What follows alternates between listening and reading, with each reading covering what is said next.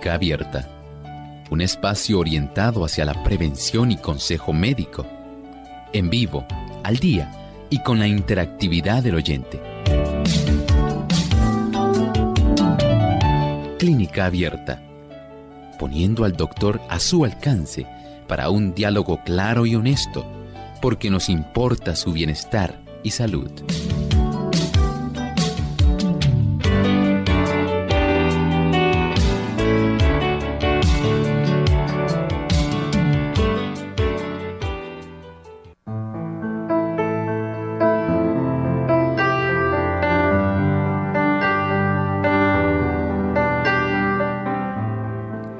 Las investigaciones demuestran que uno de los factores de mayor importancia para la adaptación del niño al divorcio es que el padre tome parte activa en la vida de su hijo. Edward Tybert, autor del libro Cuando los padres se separan, encontró que la mayoría de los niños pierde al padre como resultado del divorcio. El 75% de estos padres ven a sus hijos menos de una vez por semana y más del 50% no mantienen contacto ellos.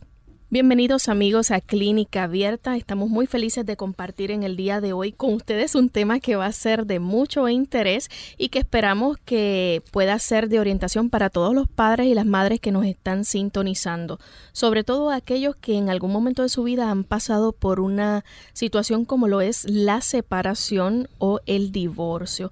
Así que hemos titulado nuestro programa en el día de hoy Papá no te divorcies de mí. Enviamos un saludo muy cordial a las personas que nos sintonizan a través de nuestra página web. Les recordamos que pueden visitarla a través de www.radiosol.org. Ahí a través del Flash Player o el Media Player, ustedes pueden sintonizar nuestro programa y también pueden accesar en el link de Clínica Abierta en esa página al final el podcast. Pueden bajar el programa que ustedes deseen para escuchar y este mismo programa luego que termine. Pueden también sintonizarlo, bajarlo a su computadora o donde ustedes deseen escuchar Clínica Abierta. También queremos decirles nuestro correo electrónico que es wzol arroba radiosol.org y el messenger de clínica abierta arroba que también es nuestro otro correo electrónico. Así que en el día de hoy tenemos una invitada que va a estar compartiendo este tema de interés con nosotros. Ella es la doctora Yumaris Colón, psicóloga que nos ha acompañado en otras ocasiones anteriores y como siempre nos trae un tema que está muy relacionado con los niños. La salud de los niños también es importante en clínica abierta y por eso la hemos invitado en el día de hoy para compartir este tema con nosotros. Doctora, ¿cómo está? Muy bien, muy bien, contenta nuevamente de estar aquí compartiendo con todos ustedes y mucho más, de hablar un tema tan importante y que nos atañe en el día de hoy. Los niños y el divorcio. Eh, ciertamente que esto es algo que impacta la vida de un niño cuando papá o mamá toman una decisión como lo que es la separación. Eso es correcto. Cuando hablamos de divorcio, el divorcio es algo que se sufre en toda la familia. Eh, familia principal como familia extendida, tanto papá como mamá y mucho más los niños. Lamentablemente cuando hablamos del divorcio en los días de hoy en nuestra sociedad, hablamos de que cada, por cada siete matrimonios, cuatro se ven afectados con el divorcio y tres de ellos, entre dos, tres de ellos, eh, tienen niños. O sea que los niños son parte importante de este proceso. Lamentablemente cuando llega esta etapa del divorcio o de separación por la razón que sea o que se haya presentado, y papá y mamá deciden tomar la decisión de separarse finalmente a través del divorcio, eh, se preocupan muchas veces por cuál va a ser el efecto y la situación en los niños, cómo los niños lo van a percibir y cómo ellos van a manejarlo. Pero como sigue siendo un proceso difícil, los papás aunque tienen esa preocupación directa por cómo lo van a tomar los niños, la fianza mayor se ve en cómo ellos están manejando la situación. Y el 80% del tiempo o del proceso lo ven más bien dirigido o lo dirigen a cómo ellos se sienten y cómo están manejando esa situación como adultos y cómo le va a afectar directamente.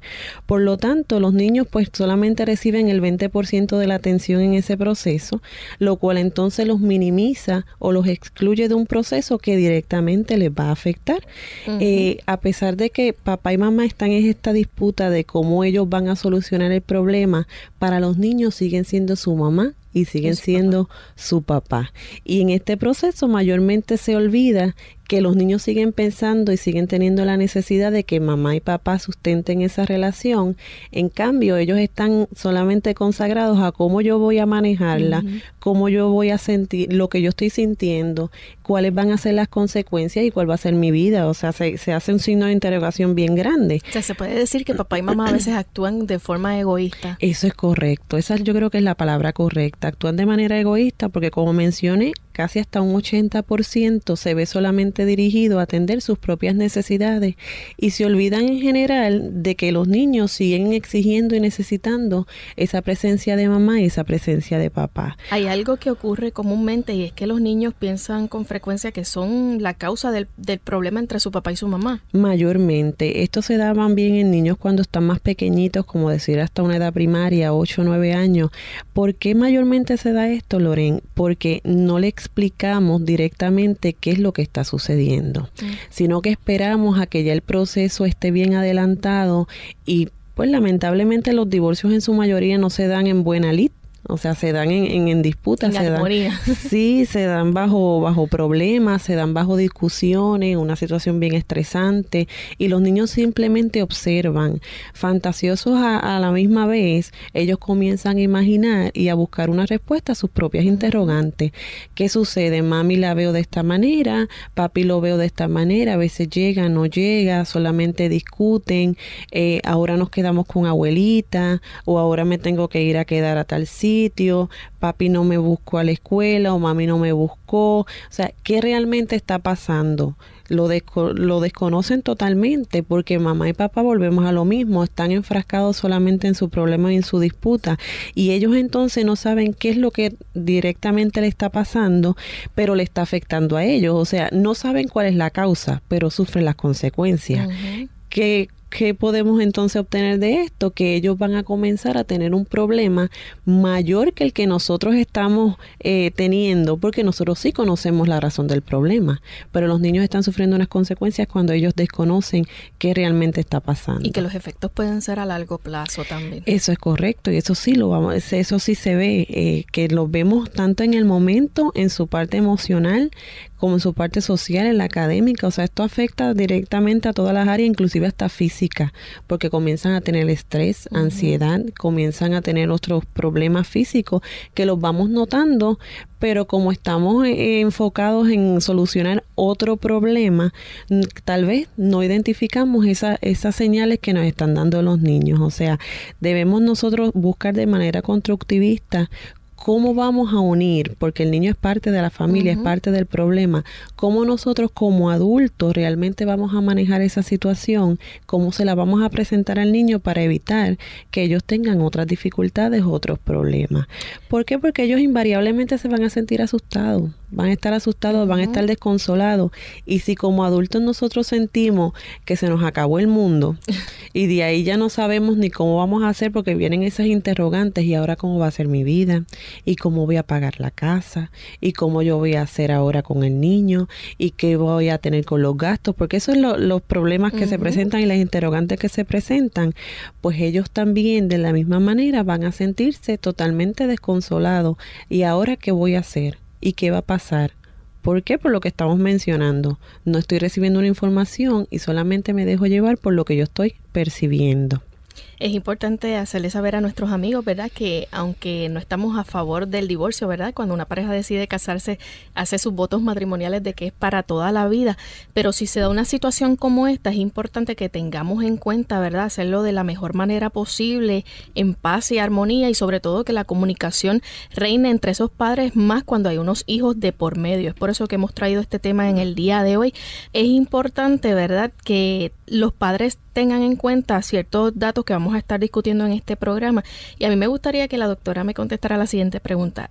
Es importante que los niños sepan, este, este, estén conscientes de la decisión que papá y mamá van a tomar en el proceso del divorcio. Definitivamente. Desde el momento en que papá y mamá toman la decisión concreta de que su matrimonio por X o por Y razón no puede continuar, se está viendo afectado, está afectando la salud emocional de la familia, está afectando la salud emocional de ellos como personas, como pareja y como y a los niños directamente y por ende se tomó esta decisión del divorcio, eh, sí deben sentarse como familia y lo ideal es que tanto papá como mamá se sienten con sus niños o con sus niños y le presenten cuál ha sido la decisión por muchas razones. Uno, para que ellos no sientan desaliento. Dos, para que no sientan que son abandonados.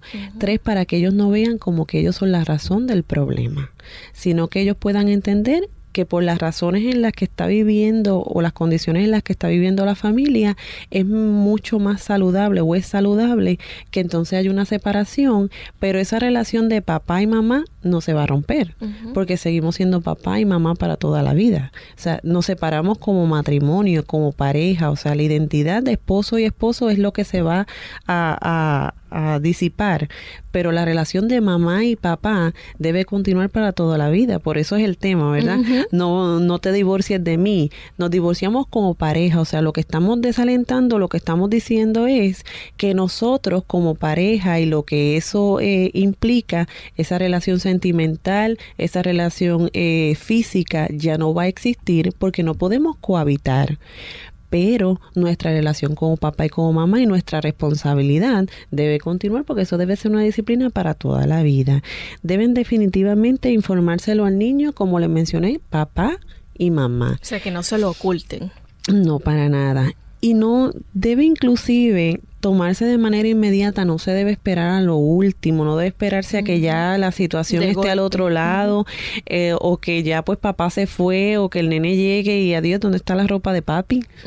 Porque papi está con maletas, porque nos vamos nosotros, porque eso entonces va a crear una pesadilla, o sea, va, va, a crear una incertidumbre. Y el cambio es abrupto entonces. Definitivamente, es un proceso, si nosotros ya lo conocemos y ya estamos visualizando cuál va a ser la, eh, la conclusión de nuestra relación, pues vamos a sentar a nuestra nuestro niño y vamos a, presentarle cuál es la responsabilidad, o sea, la responsabilidad que nosotros tenemos con él de decirle, papá y mamá definitivamente ya no pueden cohabitar. La relación como pareja, como matrimonio, nosotros no la podemos llevar de acuerdo a la edad, nosotros vamos identificando las palabras y cómo lo vamos a decir. Y bien importante, papá y mamá no tití, no tío, no abuelo, no abuela, no la vecina, no la amiga, no, no, no, no. Ni inclusive los hermanos mayores, no, no, no. Como familia, ¿por qué? Familia implica papá, mamá y los hijos. Eso no tiene nada que ver con el matrimonio. El matrimonio es como el, concepto principal.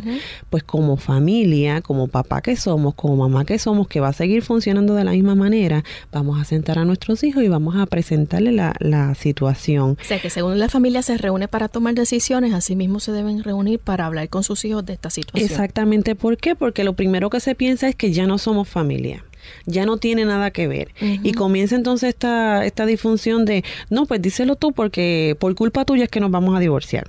No, díselo tú porque tú fuiste el que, el que hizo lo, lo, lo que hizo el problema para que nosotros nos separáramos. Entonces comienza esta disyuntiva y se pierde la perspectiva de que seguimos siendo mamá y papá y ese es el concepto de familia. O sea, no podemos poner eh, como prioridad nuestros problemas o nuestras dificultades porque comenzamos a ver con nuestro corazón. Y es bien importante, y yo le... Dejamos llevar entonces por las emociones. Por las emociones, sí. Y yo lo he visto en, muchos ejemplos, eh, y ahorita fuera del aire lo estábamos discutiendo, eh, de papá y de mamá que siguen entonces viendo la relación con el corazón y lo ven pues con el corazón o el amor de esposa o el amor y, el corazón de esposo y los sentimientos que implica pues a lo mejor una frustración o el coraje exactamente por la razón que haya sido verdad pero los hijos van a verlo con amor de papá y de mamá. Y nosotros no podemos pretender que ellos sientan nuestras mismas emociones porque para ellos es su papá y su mamá. A ellos directamente no es quien le haya faltado, ¿verdad? Si hablamos a lo mejor de una infidelidad, pues a los hijos no, no les fueron infieles, o sea, ellos no van a visualizar ni a entender ni a comprender la situación como nosotros a lo mejor lo vemos, ¿ok? O si hay maltrato envuelto de la misma manera, Nosotros entonces tenemos que presentarlo de acuerdo a cómo ellos directamente le afecta, que no le va a afectar en una separación sentimental como pasa entre los adultos, que sí va a haber una separación sentimental. Y por eso es que vienen estas emociones de coraje, de ira, de despegue, de a lo mejor de desolación, pero en cuanto a los niños, esa separación sentimental no debe existir todo por el contrario, debe, mantenerse. Claro que sí, porque la responsabilidad sigue siendo la misma y esa disciplina y esa estructura de amor debe permanecer. Vamos a hacer nuestra primera pausa, amigos, pero no se retiren que cuando regresemos vamos a continuar con este interesante tema, Papá, no te divorcies de mí. Enfermedad y ejercicio. Hola, les habla Gaby Zabalúa Godard en la edición de hoy de Segunda Juventud en la Radio, auspiciada por AARP. Cuando nos sentimos mal, ¿es bueno ejercitarnos? Muchos nos hacemos esta pregunta cuando caemos enfermos, principalmente si nos ha costado mucho esfuerzo estar en forma. Por lógica pensamos en seguir con la rutina para sentirnos más fuertes y saludables, pero la realidad apunta a que en la mayoría de los casos hacer actividad física exhaustiva puede perjudicarnos más que beneficiarnos. Cuando nos ejercitamos, nuestro cuerpo entra en un estado de estrés y utiliza los nutrientes que le damos para liberar hormonas. Al estar enfermos, el cuerpo entra en un estado de sobreentrenamiento, agregando un doble presión a nuestro sistema inmunológico. Si estamos experimentando los primeros síntomas de una gripe o resfrío, la clave es descansar. Lo primordial es no enfermarnos más ni prolongar el malestar. Por lo general, la dolencia solo durará, con el debido cuidado, unos días, y si optas por el descanso en vez de la actividad, en poco tiempo volverás a tu rutina de ejercicios. Claro que siempre es recomendable escuchar las señales de nuestro cuerpo, ya que no todas las molestias se presentan con los mismos síntomas. El patrocinio de AARP hace posible nuestro programa. Para más información, visite www.aarpsegundajuventud.org www.aarpsegundajuventud.org. La papaya es una fruta muy peculiar y rica en vitaminas. Su ingesta favorece la digestión de las proteínas. Además, tiene muy pocas calorías. Comerla a mordiscos ejerce una acción blanqueadora sobre los dientes. También protege la piel del envejecimiento producido por las radiaciones solares.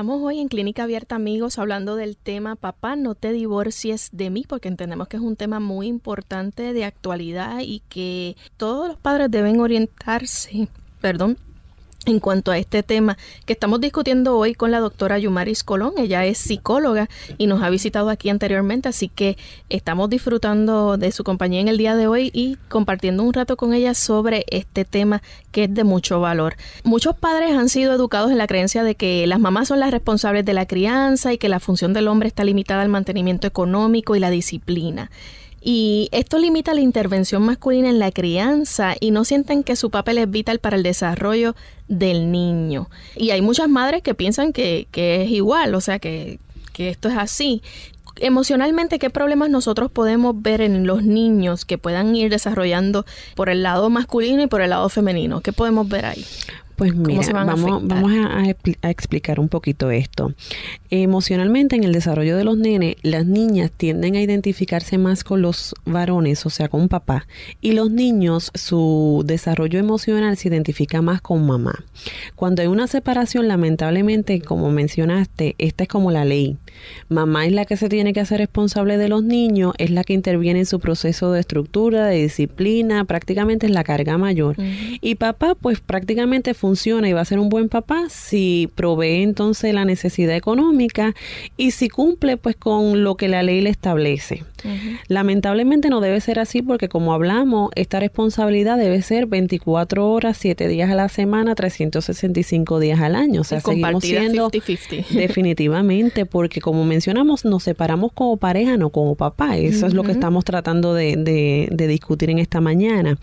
Lamentablemente cuando hay un divorcio y cuando es mal manejado eh, y mamá entonces pues eh, se ampara o es la que lleva toda la carga de, la responsabilidad de los niños, cuando son varones, ellos emocionalmente tienden a identificarse más con mamá y entonces a poner sobre, sobre su necesidad de su mamá, pero esto entonces sí le, abre como un caos emocionalmente, porque los crea inseguros, su autoestima entonces es menos válida, o de otra parte los puede eh, volver, sí, los puede volver entonces sobreprotectores con su mamá y se convierten en un futuro en hombres machistas donde ellos entienden que el valor principal lo tienen ellos como hombres sobre la mujer, porque en, la infancia, ¿qué pasa? Mamá se separó de papá, ahora tú eres el hombre de la casa, ahora yo dependo de ti. Y eso puede ser el mensaje que recibe tanto de mamá como de la familia extendida como de su papá. ¿Qué pasa? Ellos van desarrollando entonces ese poder y crean entonces esta autosuficiencia entre paréntesis porque emocionalmente no tienen la capacidad para hacerlo, pero intelectualmente ellos recibieron una información que les da cierto poder y cuando desarrollan y crecen, entonces no pueden vivir felices porque entienden que el poderío lo deben tener ellos en una relación. Tienden a ser manipuladores, tienden a ser sobreprotectores y una sobreprotección excesiva lo que hace es daño y entonces no permiten que la mujer a lo mejor se desarrolle como, como nosotros o como se supone que se haga. En cambio, las niñas es totalmente diferente, lo vamos a ver de esta manera. Las niñas, su desarrollo emocional se dirige más bien por la voluntad de papá. que ese desarrollo emocional, quien lo dirige o le da dirección es su papá. Cuando hay la separación, entonces las niñas se quedan prácticamente eh, es solas. como solas, sí, es como si las hubieran entonces eh, como, como te menciono, como si estuvieran entonces de, ambulantes, ¿no? Como si hubieran así abandonadas, como si hubieran perdido esa, esa dirección. Solamente se someten a la voluntad de mamá, pero mamá emocionalmente puede dar una dirección tal vez de cómo yo me puedo, cómo debo funcionar, pero su estabilidad emocional la va a dar papá. Se quedan entonces eh, desalojadas o se quedan entonces abandonadas y comienzan a buscar en ese proceso y cuando llegan a la adolescencia van a buscar esa figura paternal. Y comienzan a tener relaciones efusivas, relaciones solamente por intención, donde solamente pueda recibir una, una, o que me llene ese vacío de papá, pero eso no es duradero, eso no es amor de, de relaciones de pareja, relaciones sentimentales, exactamente. Lo que van a buscar es, ok, conocí a este muchacho, ay, qué bien me hace sentir. Él me hace sentir importante. ¿Por qué? Porque esto es la necesidad que ella va presentando durante su infancia. Pero tan pronto exista una dificultad o exista un problema o existe una diferencia, ya no me quiere y ya no lo quiero. Y entonces comienzo otra vez la búsqueda de esa estabilidad emocional, de volverme a sentir importante, de volverme a sentir segura y de volverme a sentir con dirección. Y conozco entonces a otra pareja. Ay, sí, durante los primeros días todo es maravilloso hasta que vuelva a existir otra dificultad y entonces vuelvo a romper. Y nos mantenemos en ese círculo vicioso. ¿Qué pasa? Logramos entonces una mujer con una inestabilidad. con una inestabilidad sentimental donde entonces puede llegar inclusive hasta la promiscuidad. Y donde entonces no va a poder formar a lo mejor una estabilidad familiar porque lamentablemente no lo tuve en la infancia y entonces voy a buscar eso que no sé qué es lo que necesito, que no sé qué es lo que busco, pero lamentablemente no lo vamos a encontrar porque nuestra felicidad no la podemos eh, eh, dejar en brazos de otra persona. Nosotros tenemos que ser felices nosotros mismos para entonces continuar la felicidad y compartir la, felicidad con otra persona. Esta no es la norma tampoco, Lorena. O sea, no es que todos, los, niños de personas o parejas divorciadas van a vivir una infelicidad a nivel sentimental. De esto va a depender lo que estamos hablando, cómo se va a manejar esta situación, cómo nosotros atendimos el, el, proceso y cómo manejamos a nivel de familia este proceso de duelo. Cuando hablamos de duelo, hablamos de cómo va a ser esa separación. ¿Okay? Siempre que tenemos una pérdida y el divorcio se consta como una pérdida, como una separación, porque es algo que tenía y ya no voy a tener, o sea, la estructura cambia y el plan, la planificación cambia, debemos pasar por ese proceso de duelo. ¿Qué es un proceso de duelo? Es la aceptación a lo que va a venir es la aceptación de que existe un problema, de que mi agenda va a cambiar, de que mis actividades van a cambiar y cómo entonces yo voy asimilando esa nueva experiencia, esa nueva vida. Ese proceso se debe pasar en familia. Un error que cometen mucho las parejas cuando se divorcian es que comienzan a, a caer o tratar de delegar toda esa responsabilidad en sus hijos. Y eso es un error total total. ¿Por qué? Porque vamos a querer que nuestros hijos entonces fomenten o satisfagan esa necesidad, ese vacío que existe. Y eso es totalmente incorrecto. O sea, nosotros tenemos que despegar, y yo sé que es difícil, como mamá y como papá, lo que nosotros nos acarrea o nos responsabiliza como adultos y lo que a ellos como niños entonces le corresponde. Teniendo bien en cuenta que nuestra relación o nuestro despegue va a ser a nivel emocional y sentimental como matrimonio, pero con los niños no debe existir esa diferencia, o sea, va a cambiar tal vez el patrón del día y la guía del día y nuestras actividades como las llevábamos corrientemente, pero nuestra responsabilidad, estructura y disciplina como papá y mamá debe seguir de la misma manera. Obviamente esto es una situación de estrés para los, los hijos, ¿no? Eh, ese cambio, esa, eh, eso que va a pasar ahora en la vida de ellos, el impacto que va, va a tener el divorcio entonces en, los niños, ¿cómo va a ser este impacto? Pues esto va a cambiar de acuerdo a la edad que ellos tengan. Cuando son más pequeñitos vamos a ver que los niños van a comenzar a ponerse más rebeldes o, o se tornan rebeldes y se tornan más agresivos, eh, su comportamiento tiende a ser un poquito más hostil, eh, tienden a ser más impulsivos. Es ese descontrol del desconocimiento, es el miedo, es el temor a lo que yo no sé, a lo que me estoy enfrentando, pero estoy viviendo unas experiencias que me afectan y me duelen. Ya cuando son más grandecitos, los niños son mayores, pueden caer inclusive hasta en una depresión porque los sentimientos mayormente son de tristeza pues por el sentimiento de pérdida, por el que ya no va a estar. Es ese proceso de duelo y en eso nosotros tenemos que estar bien presentes. Eh, bien común en cuanto a los problemas de comportamiento se dan en todas las edades, a nivel de la escuela, su factor académico, cómo es ese desarrollo, probablemente pues el aprovechamiento académico ya no va a ser el mismo. Vamos a ver entonces cambios, si las notas bajan, cambios a lo mejor en, en, su dinámica social, cómo ellos funcionan con sus amiguitos, probablemente eran niños que participen en algún equipo y, ahora entonces, comienza más, más introvertido, eh, empieza pues a tal vez a, estar mucho más eh, solo, buscar soledad, es tratando de identificar cuál es el proceso, o sea, por eso es bien importante que se le informe al niño, tanto papá como mamá, la situación desde el principio y le demos una proyección de qué es lo que va a pasar, de cuál va a ser su suerte. Porque de lo contrario, ellos van a empezar a imaginarse y como no tienen las capacidades para hacerlo, pues mira, vienen muchos otros problemas, el estrés, la ansiedad y pueden caer en una depresión y eso pues puede fomentar otro, otras tragedias como, ¿verdad? Eh, pensamientos suicidas o tal vez este, inclusive pensamientos de alejarse, de abandonar como también cuando son más pequeñitos pueden entender que ellos tienen la responsabilidad o tienen la capacidad, se convierten en superhéroes para arreglar y fomentar la relación entre papá y mamá. Ahí esto yo lo puedo arreglar. Ay, yo puedo unir a mamá y a papá. Y pueden recibir una frustración al ver que papá y mamá definitivamente ya no pueden cohabitar. Y sencillamente, pues ellos se sienten que por culpa de ellos y de él no lograr ese cometido, pues ellos terminan en un divorcio. Por eso es bien importante la comunicación.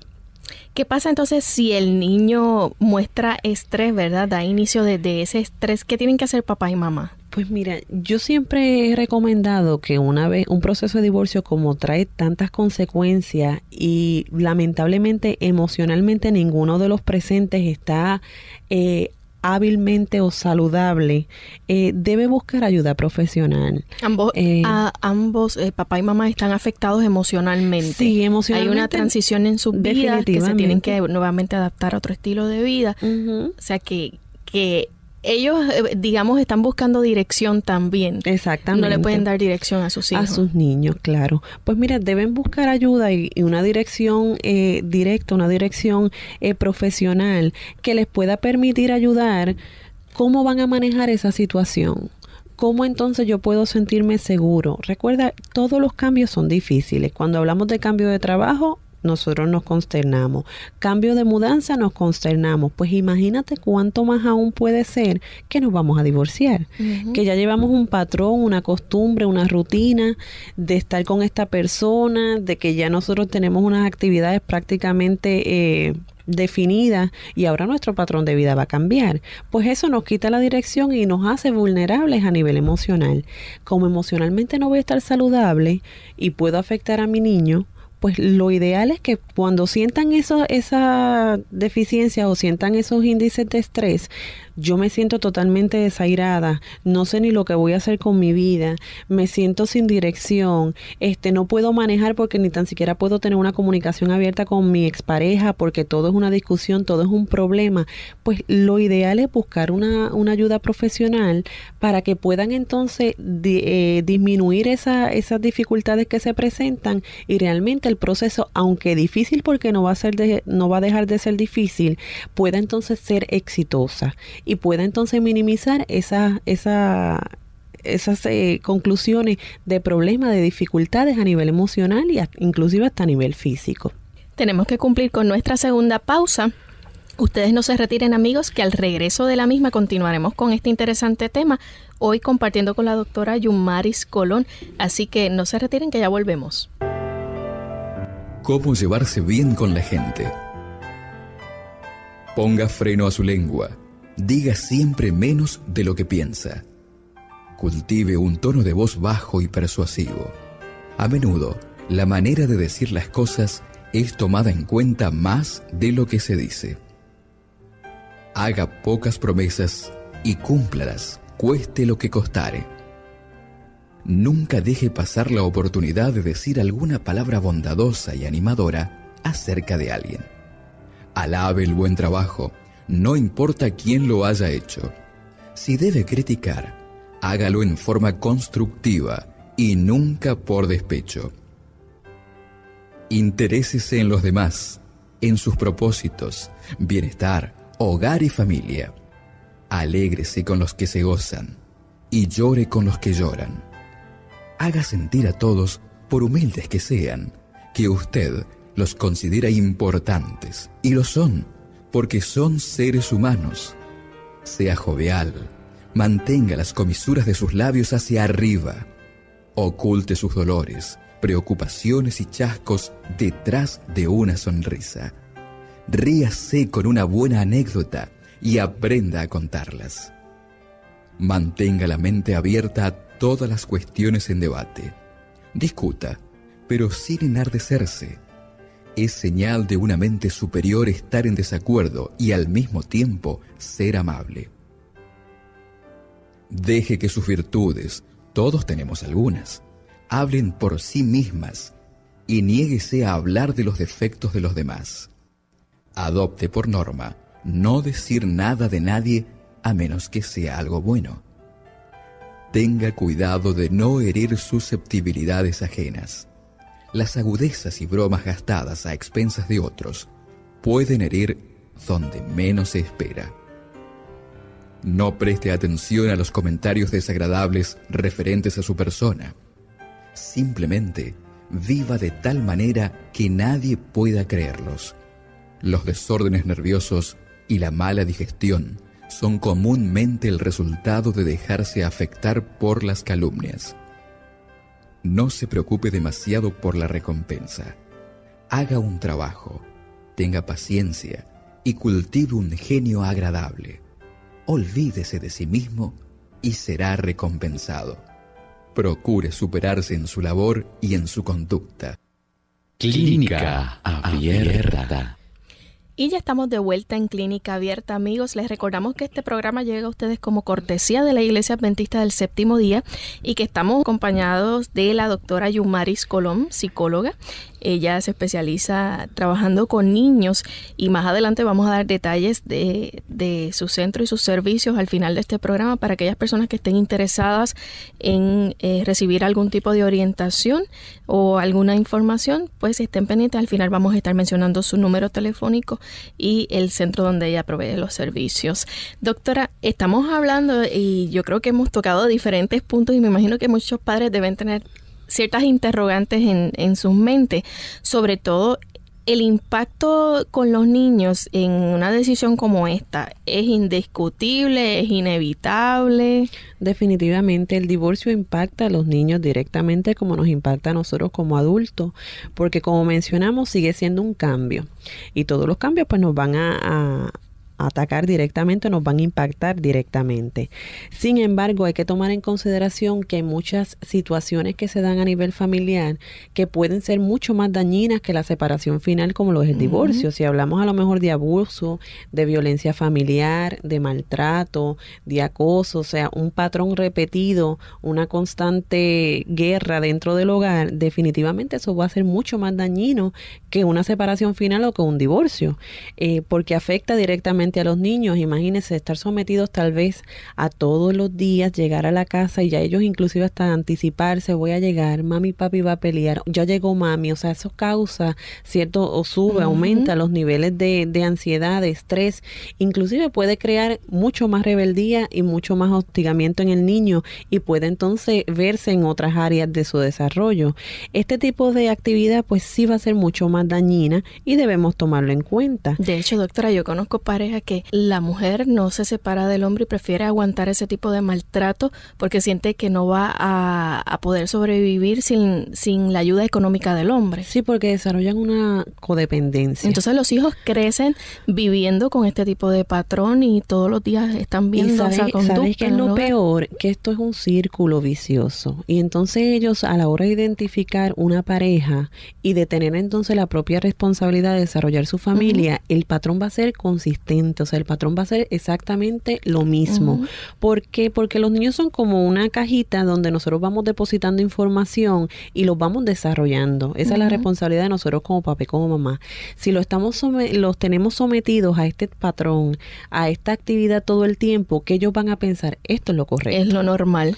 Esta es la norma y esto es lo que una mujer debe hacer y así es como una mujer debe someterse y esta es la responsabilidad de papá, pues mira, bien macho, bien hombre, hombre, eh, a lo mejor el hombre es el que sale y bebe, está bien que beba, está bien que maltrate, está bien que tenga otras mujeres, está bien que menosprecie a la mujer, la mujer es la que limpia. O porque mami o papi me, me pegaba, yo tengo que aguantar que mi esposo también me pegue. Definitivamente, porque inclusive cuando vemos eh, range o vemos estadísticas de mujeres maltratadas, de cada 10, 9 mujeres estuvieron sometidas a este patrón y cada 7 dice es que eso está bien.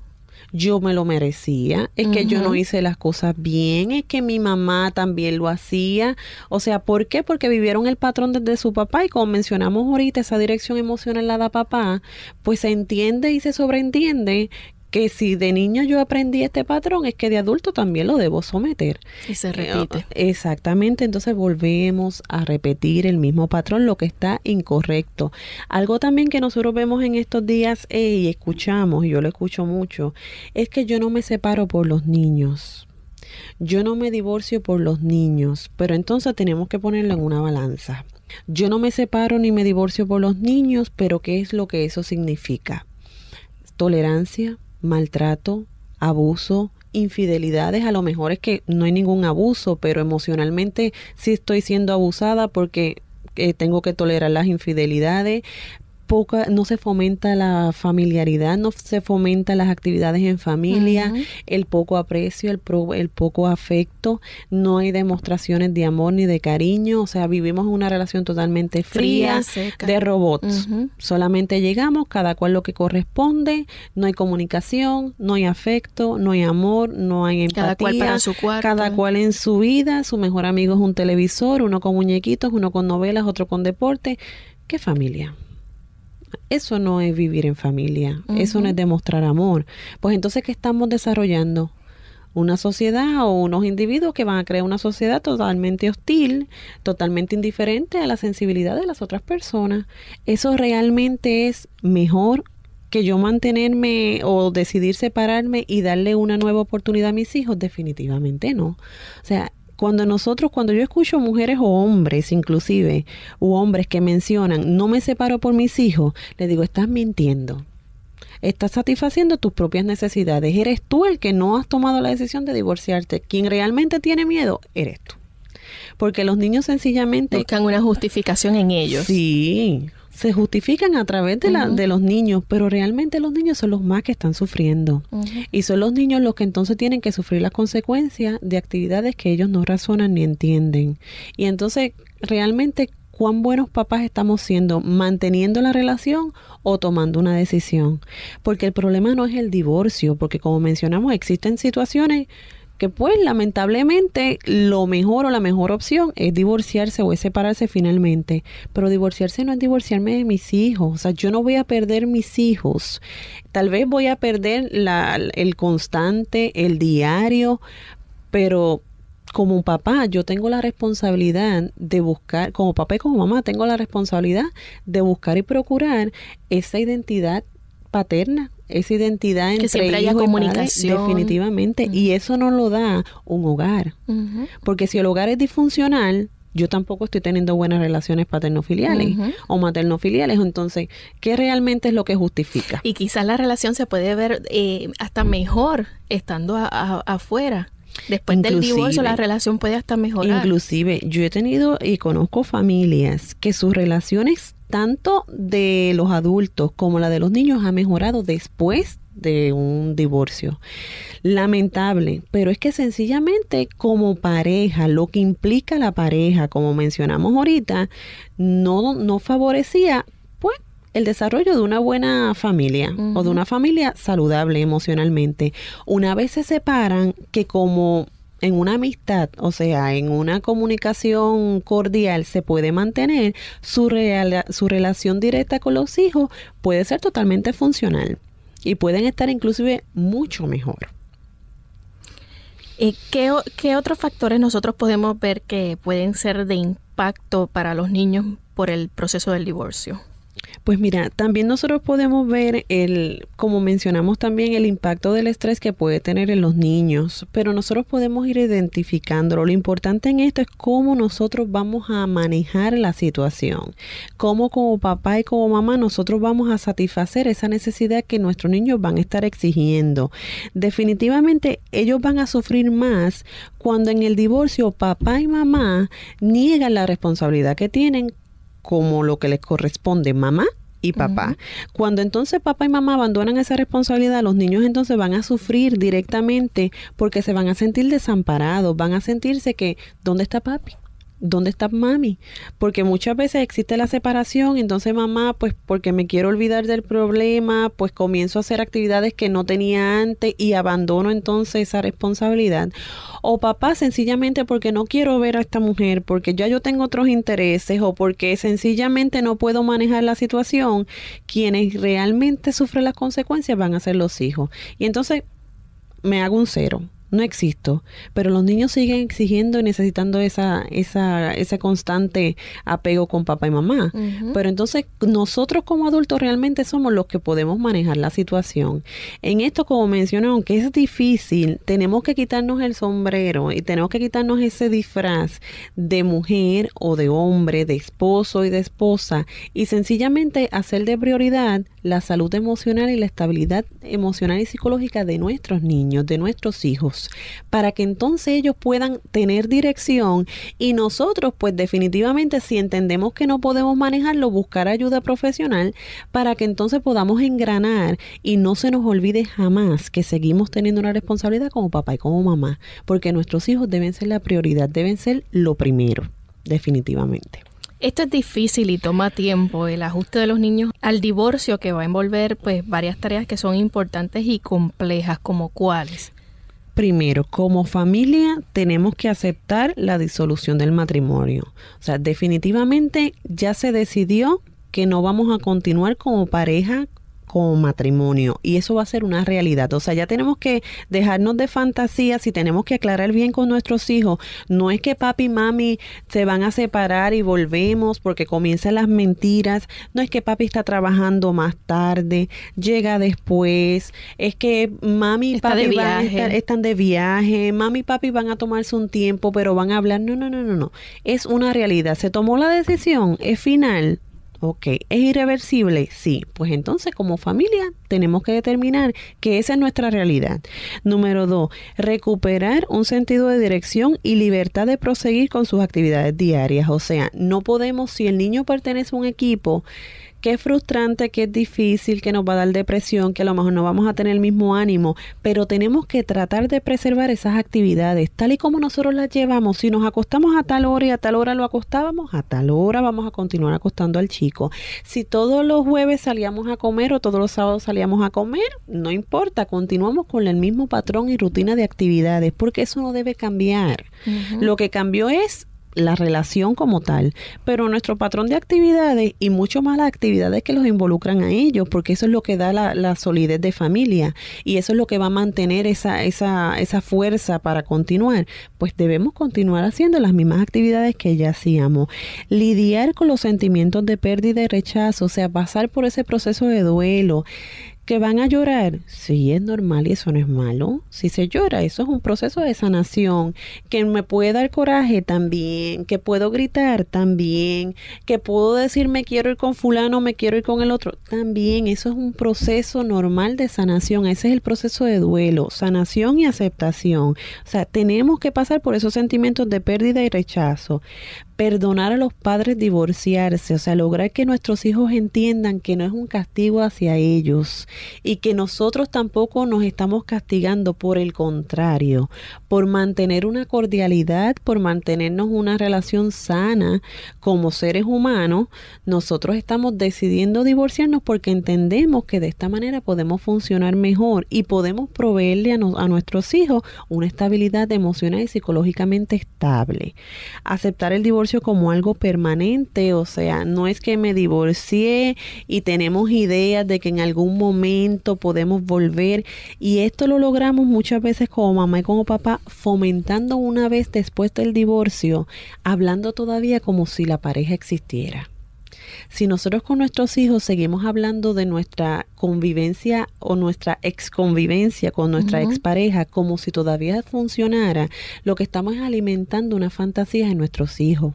Y ellos entonces nunca van a pasar por ese proceso de aceptación o ese proceso de decir definitivamente mami y papi ya están separados y ahora entonces nuestra, la dirección de ellos como hijos va a ser se va a conducir más bien a lo que mi papá tiene con responsabilidad conmigo y a la responsabilidad de mamá conmigo, o sea, no como pareja, individualmente como mamá y como papá.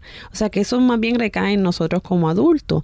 Y es importante, bien importante, desarrollar relaciones, fomentar esas relaciones ya con mamá directamente, con papá directamente, con nuestros otros hermanos y pues más adelante si existe una madrastra, un padrastro, pues también fomentar esas relaciones por separado. Escucho mucho, eh, estoy haciendo la función de mamá y de papá, eso no existe, Lorena. Podemos funcionar como mamá, y como papá. Y nuestros hijos en algún momento, bien o mal, ellos van a juzgar lo que hicimos nosotros como mamá y como papá. Si tratamos nosotros de disfuncionar y de decir, nosotros estamos haciendo el papel de papá y de mamá, no, eso no existe. Porque entonces cuando él crezca va a decir, ni lograste ser mamá, ni lograste ser papá. Sencillamente vamos a ser mamá, buenas mamá, y vamos a ser buen papá. Todo lo que implica ser mamá y papá. Disciplina, estructura, amor, respeto, emociones, lo social, lo académico, eso no tiene que ver con mamá, qué le toca a mamá y qué le toca a papá. El desarrollo intelectual, el desarrollo emocional, psicológico, físico de un niño es la responsabilidad final de mamá y de papá. Vamos, ya nos quedan unos minutos y queremos en estos minutos que nos quedan, sabemos que hay muchas cosas todavía por qué discutir, pero queremos no terminar este programa sin que ustedes escuchen, ¿verdad?, las alternativas, herramientas que pueden ayudar en situaciones como estas. Este, es importante que, que la doctora nos explique en el día de hoy, ¿verdad?, cómo nosotros qué podemos hacer, qué podemos evitar para que nuestros niños no pasen por un proceso traumático o hacer este proceso que sea quizás menos estresante de lo que armonioso. Armonioso dentro de qué va a ayudar eh, nosotros como, como adultos como padres con nuestros hijos. Definitivamente observar atentamente y reconocer si hay algunas señales de malestar. Escuchar a nuestros niños constantemente. Una comunicación abierta entre todos, papá, mamá y los hijos. Dar explicaciones que los niños puedan comprender. O sea, no vamos a dar demasiada información ni tampoco vamos a suprimirla. De acuerdo a la edad, nosotros vamos a darle la información que requieren y que ellos puedan comprender. Comunicar mensajes, importante, no es tu culpa. Los problemas que nosotros tenemos como pareja son de adultos, no tienen nada que ver con ustedes, nosotros continuamos amándolos. Eh, cumplir con los compromisos y las promesas, esto se, esto se lastima mucho. Voy a recogerte, voy a buscarte pasan las horas y no llegamos.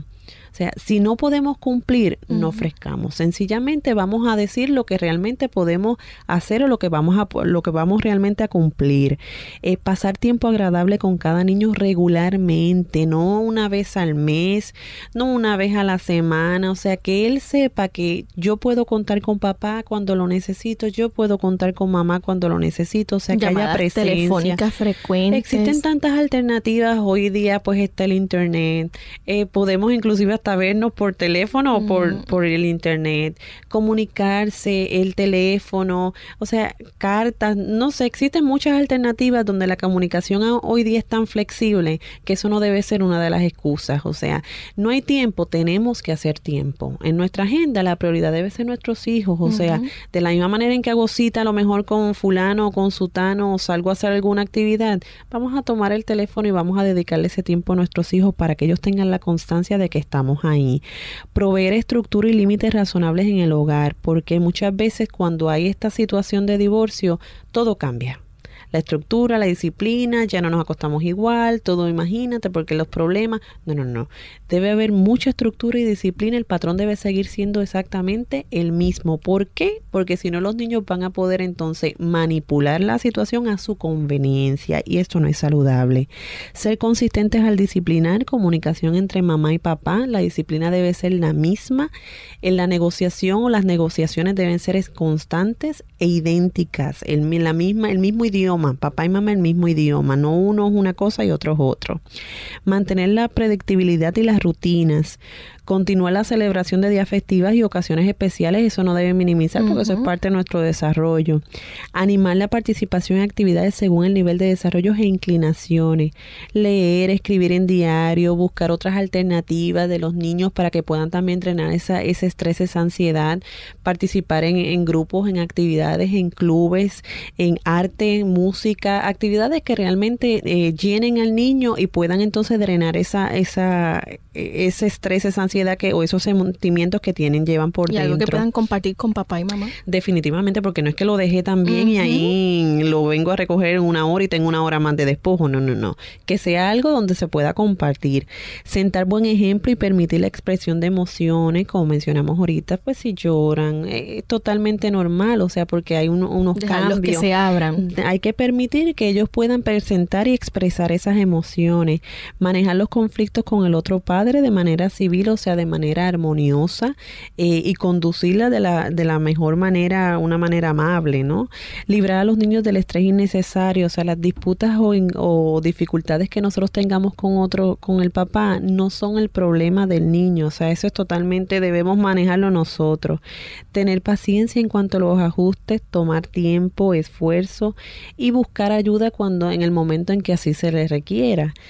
¿Cuáles son los detalles y las cosas que no van a ayudar? Definitivamente pedirle a los niños que escojan entre papá y mamá. No, error craso, eso no se hace. Es papá y es mamá y él los va a amar de la manera en que se identifiquen. O sea, no podemos y que pasa mucho. ¿Con quién tú prefieres estar? ¿A quién tú quieres? ¿A papi o a mami? No, no, no, no, no. ¿Con quién, te gusta estar más? Sí, no, eso es error, eso no se debe Ponerlo pedir. En, en, sí, una, incertidumbre porque él lo va a amar, va a amar a papá y va a amar a mamá, como yo voy a decidir en, dos personas que amo con todo mi corazón. Pedirle a los niños que asuman una posición en cuanto al conflicto. ¿Qué tú crees? ¿Verdad que lo que hizo papá o lo que hizo mamá está mal? No, no, no, no. Esos problemas, esos conflictos son de nosotros como adultos. Ellos no tienen que involucrarse, hablar mal del otro padre, ventilar nuestras en los niños. O sea, nosotros nos tenemos muchas veces que aguantar y tomar un tiempo a solas para nosotros expresar nuestras emociones. O sea, no nos debemos inmiscuir en ese proceso. Poner a los niños en medio, inclusive en medio de discusiones. Volvernos a los niños en busca de apoyo de guía, totalmente erróneo. E envolver a los niños en las disputas entre los padres eso no se hace. Usar a los niños de mensajero, Dios mío, qué horror, eso no se hace jamás. Usar a los niños de espías. ¿Qué hizo papá? ¿Y qué hiciste cuando fuiste? ¿Y con quién estaba? ¿Y cómo estaba? No, eso no son problemas de ellos como niños. Ellos fueron a disfrutar un espacio como papá e hijo o como mamá e hijo. O sea, no vamos a involucrarlos en ese proceso de, de, detectives o de espías. Usar a los niños de confidentes tampoco, de peones o de munición. Decirle a los niños cómo deben sentirse. Negar o descontar los sentimientos de los niños. Eh, pedirle que guarden secreto. Miren, sencillamente no poner en la mente ni en el corazón de los niños nuestras propias ideas ni nuestros propios sentimientos. Sencillamente ellos van a expresar, van a presentar unas emociones, unos sentimientos y nosotros proveerle dirección y guía en ese proceso de aceptación, pero nosotros no debemos poner en su cabecita nuestros propios sentimientos o nuestras propias emociones o pensamientos. Como adultos nosotros tenemos la capacidad para manejarlo porque entendemos la situación, pero en el caso de ellos no. Definitivamente nosotros tenemos una responsabilidad bien grande como papá, como adultos tenemos las herramientas y vamos entonces a proveerle a nuestros niños para que ellos puedan, para que ese proceso pueda ser mucho más fácil y armonioso. Lamentablemente se nos ha acabado el tiempo, doctora, y yo sé que había muchas otras cositas por discutir. Esperamos que en otro momento tengamos la oportunidad de hacerlo. Invitamos a nuestros amigos que estén pendientes porque en una próxima ocasión vamos a estar discutiendo con la doctora sobre el rol que llevan los padrastros y las madrastras, que eso es otro tema también. Así que estén pendientes. Mientras tanto, le agradecemos mucho la visita en el día de hoy y les recordamos a nuestros amigos que la doctora tiene el Centro Psicoeducativo Segrese en la urbanización San Agustín Marginal número 25 en la avenida 65 de Infantería. El número de teléfono es el 787 957 1312. Es bien importante saber, amigos, que hay alguien que nunca se separa de nosotros, que nunca se divorcia de nosotros, más bien somos nosotros quienes a veces decidimos separarnos o alejarnos de Él. Y ese es Dios. Dios promete estar con nosotros todos los días hasta el fin del mundo, en las decisiones difíciles, en las decisiones fáciles. Así que les invitamos a que cuenten también con ese gran amigo que nos muestra su fidelidad cada día. Así que nuevamente gracias a los amigos, gracias por su sintonía y hasta la próxima.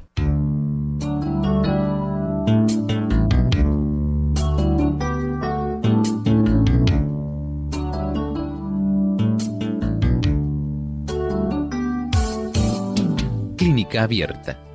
No es nuestra intención sustituir el diagnóstico médico.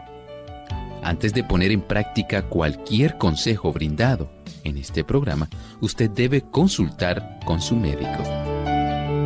Envíenos sus preguntas y opiniones a la siguiente dirección. Programa Clínica Abierta, Bio Box 29027, San Juan, Puerto Rico 00929. O bien al correo electrónico clínica abierta radiosol.org. Hasta la próxima.